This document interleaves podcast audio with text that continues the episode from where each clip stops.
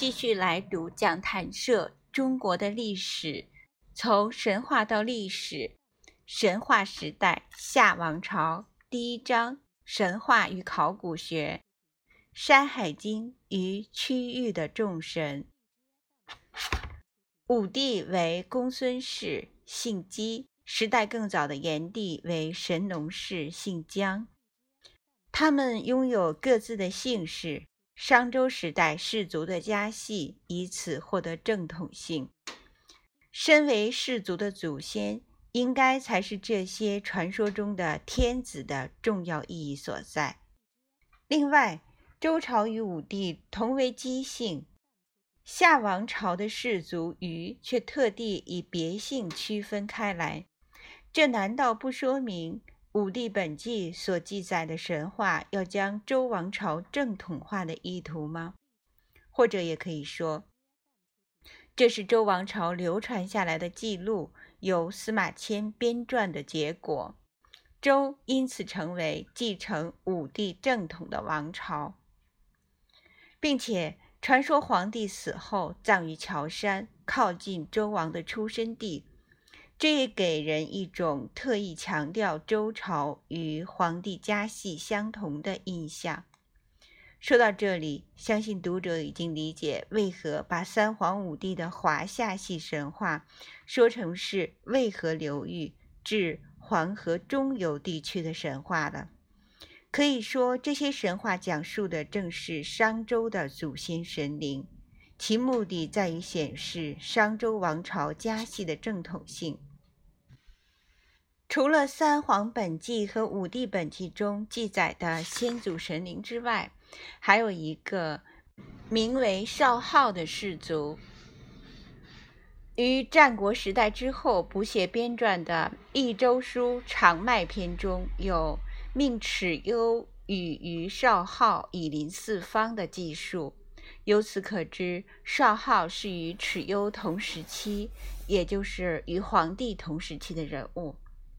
据《春秋左氏传》昭公十七年记载：“昔者黄帝氏以云祭，故为云师而云名；炎帝氏以火祭，故为火师而火名；共工氏以水祭，故为水师而水名；大号氏以龙祭，故为龙师而龙名。吾高祖少昊。”志之利也，凤鸟是志，故寄于鸟，为鸟师而鸟鸣。同样是《春秋左氏传》昭公十七年的记载：若火作，其四国当之。在宋魏陈郑乎？宋大臣之虚也，陈大号之虚也，郑祝融之虚也。皆火房也。星被天旱，旱水降也。谓颛顼之顼也，故为地丘。其星为大水。可见，在春秋时代，就像鲁国以少昊为始祖一样，陈国以大号，郑国以祝融，魏国以颛顼为先祖之神。作为渭河流域。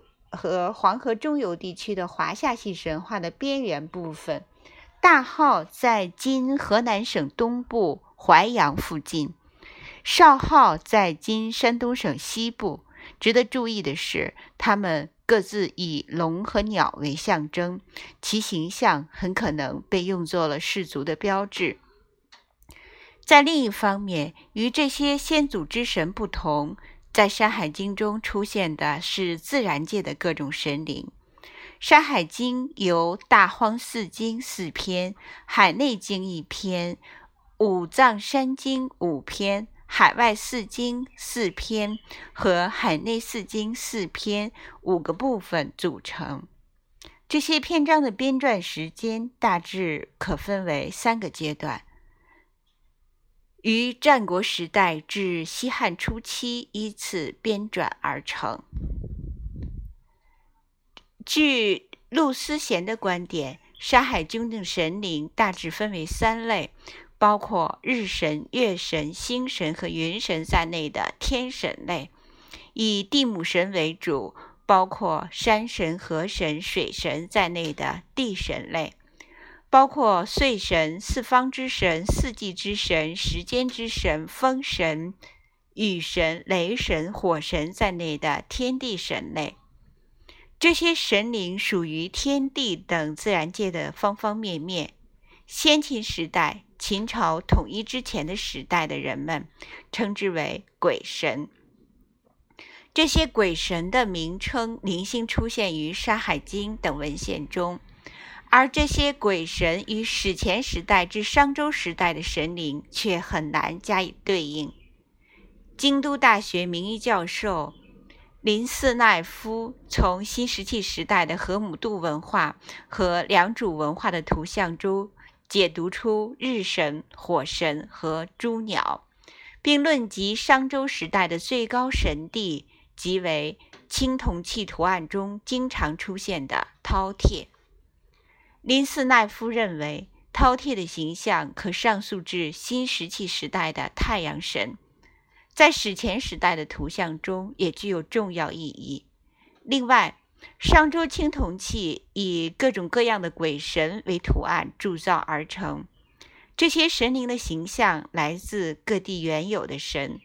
而商周时期之前的五帝时代及新石器时代，也可见各种各样的图像，是当时的众神的体现。可以想象，史前时代各地的众神被统合、淘汰或创造，并连接着商周时期的诸神。